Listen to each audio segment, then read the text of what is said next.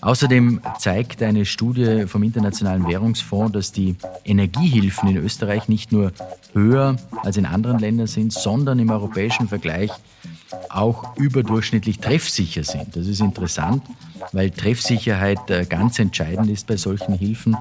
Und äh, natürlich muss man an der Treffsicherheit bei solchen Maßnahmen auch immer weiter arbeiten.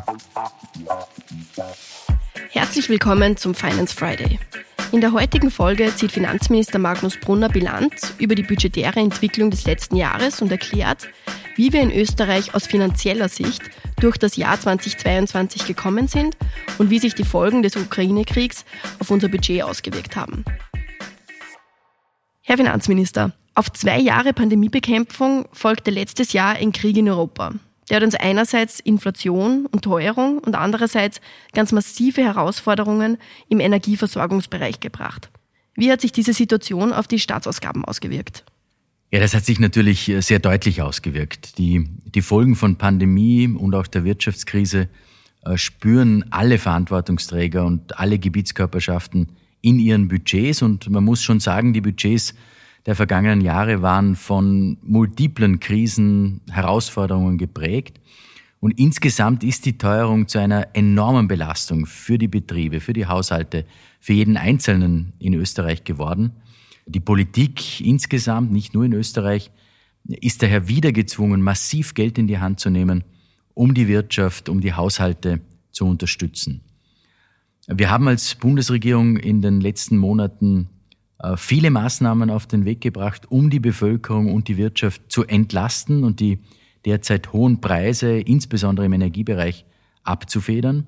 In Summe haben wir bereits über 40 Milliarden Euro an Entlastungs- und Antiteuerungsmaßnahmen beschlossen, um der aktuellen Entwicklung entgegenzuwirken. Und damit federt die Bundesregierung die Kosten des täglichen Lebens für alle Österreicherinnen und Österreicher ab und gibt auch den Betrieben mehr Luft zum Atmen. Das ist auch ganz entscheidend.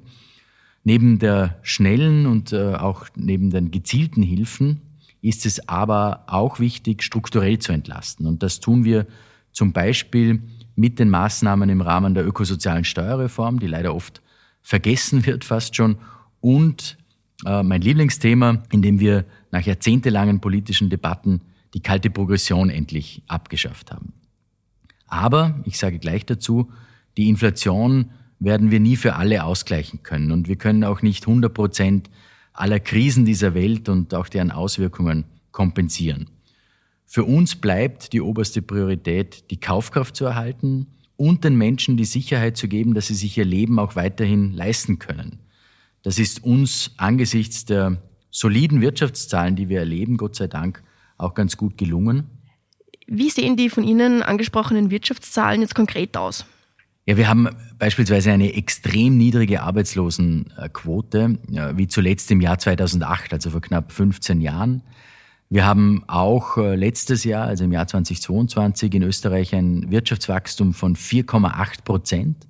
Damit liegen wir klar über dem EU-Durchschnitt und auch äh, vor unserem Nachbarland Deutschland, mit dem wir uns immer sehr gerne vergleichen, vor allem wenn wir besser sind. Und diese Zahlen zeigen uns ganz deutlich, dass wir bei der Bekämpfung der pandemiebedingten Herausforderungen und der Wirtschaftskrise vielleicht nicht alles, aber doch sehr vieles richtig gemacht haben. Und das ist natürlich äh, das Positive. Mittlerweile liegen die Zahlen des vergangenen Haushaltsjahres vor. Wie sehen die aus? Ja, der Budgetvollzug äh, ist natürlich ganz stark von der Krisenbekämpfung geprägt. Einerseits von der Pandemie zu Beginn des Jahres und andererseits von Maßnahmen gegen die Teuerung. Grundsätzlich kann man sagen, dass im letzten Jahr sowohl die Einnahmen als auch die Ausgaben des Bundes deutlich gestiegen sind.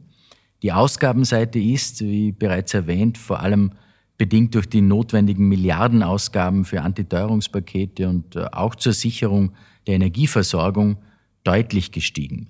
Ganz konkret wurden im Vorjahr 5,7 Milliarden Euro für Entlastungs- und Antiteuerungsmaßnahmen ausgegeben. Wir haben 3,8 Milliarden Euro für die Beschaffung der strategischen Gasreserve aufgewendet und 2,8 Milliarden Euro betragen die höheren Refinanzierungskosten, die natürlich auch eine Belastung fürs Budget insgesamt sind.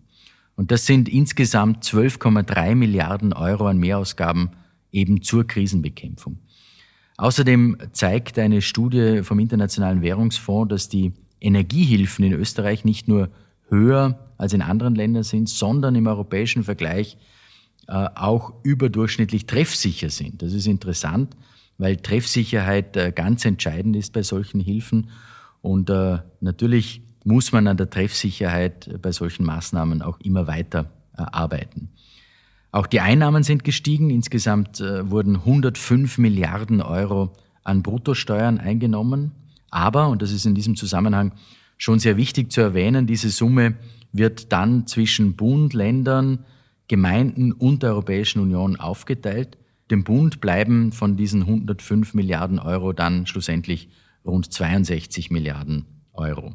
Das sind aber um 4,6 Milliarden Euro mehr als im Vorjahr. Das entspricht über 5 Prozent, 5,3 Prozent, ganz genau. Und das zeigt, dass wir deutlich mehr für die Krisenbekämpfung ausgegeben äh, haben und auch den Menschen dadurch zurückgegeben haben, als wir mehr eingenommen haben. Summa summarum kann man jetzt also sagen, dass wir zwar sehr viel mehr Geld als geplant ausgegeben haben, aber, und das zeigen uns die Zahlen und auch die Wirtschaftsprognosen, dieses Vorgehen hat sich gelohnt. Wie geht es jetzt weiter? Ja, also Österreich ist äh, bei den Krisenausgaben, wie vorher erwähnt, im internationalen Spitzenfeld. Äh, das war aus meiner Sicht auch äh, in Ordnung, das war wichtig, das war richtig, um unsere Wirtschaft eben am Laufen zu halten, um Arbeitsplätze zu schützen und auch den Menschen die Möglichkeit zu geben, ihr, ihre täglichen Ausgaben zu bewältigen. Aber, und jetzt äh, komme ich zur eigentlichen Frage zurück, wie es jetzt weitergeht, wir müssen nach diesen notwendigen Ausgabenpaketen auch wieder zurückkehren zu nachhaltigen Budgetpfaden. Und zwar nicht aus Selbstzweck oder weil es so gut klingt, sondern um uns Spielräume zu schaffen äh, für künftige Krisen. Und zwar auf nationaler Ebene und auf europäischer Ebene. Drei Jahre Krise und, und diese Vollkasko-Mentalität, wie es manche meinen, dieses Anspruchsdenken, äh, das auch vorherrscht, gehen natürlich an keinem Budget spurlos vorüber. Ich verstehe die Notwendigkeiten selbstverständlich von Bürgerinnen und Bürgern, von Unternehmen in dieser sehr schwierigen Zeit. Aber jedem sollte auch bewusst sein, wo das Geld herkommt, nämlich von den Steuerzahlerinnen und Steuerzahlern und damit äh, von uns allen gemeinsam. Und dieses Bewusstsein brauchen wir eben auf nationaler Ebene genauso wie auf europäischer Ebene. Sie sprechen immer wieder von nachhaltigen Budgets. Wie kommt man wieder zurück zu einer nachhaltigen Budgetpolitik? Die Rückkehr zu einer nachhaltigen Budgetpolitik heißt für mich äh, als Finanzminister, dass ich die Tragfähigkeit des Budgets natürlich immer im Auge behalten muss. Wir müssen uns bewusst sein, dass die Zeit des billigen Geldes vorbei ist, dass äh, die Zinsen stark angestiegen sind und jeder Euro an Schulden deutlich teurer ist als noch vor wenigen Jahren. Also müssen wir nach diesen Ausgabenpaketen, die, wie gesagt, notwendig waren aus meiner Sicht, auch wieder Pölster aufbauen, um für künftige Krisen gerüstet zu sein. Und das gilt aber auch für die europäische Ebene, wie gesagt, weil wir äh, diese, diese Rückkehr zu nachhaltigen Budgetpfaden, weil das insbesondere davon abhängt, welche Maßnahmen die Europäische Zentralbank dann gegen die hohe Inflation setzen kann und wie schnell und wie effektiv und effizient äh, sie dann handeln kann. Also bei allem Verständnis äh, für kurzfristige Flexibilität, die derzeit auf europäischer Ebene äh, diskutiert wird, muss die Budgetnachhaltigkeit erhalten bleiben. Und vor allem müssen die Budgetregeln transparent sein, auch durchsetzbar sein. Und das wird Österreich auch bei den nächste Woche beginnenden Gesprächen zum Europäischen Stabilitäts- und Wachstumspakt entsprechend einbringen. Vielen Dank fürs Zuhören. Wenn dir die heutige Folge gefallen hat, dann abonniere den Podcast gerne auf Spotify, Apple Podcast oder einem anderen Podcast-Anbieter deiner Wahl. Mehr Infos zum heutigen Thema findest du in den Show Notes. Für tägliche Updates zur Arbeit der Finanzverwaltung und aktuellen Themen folge uns gerne auf unseren Social-Media-Kanälen. Die Links zu unseren Seiten findest du ebenfalls in den Show Notes. Die nächste Folge des Finance Friday erscheint kommenden Freitag. Bis dahin, alles Gute.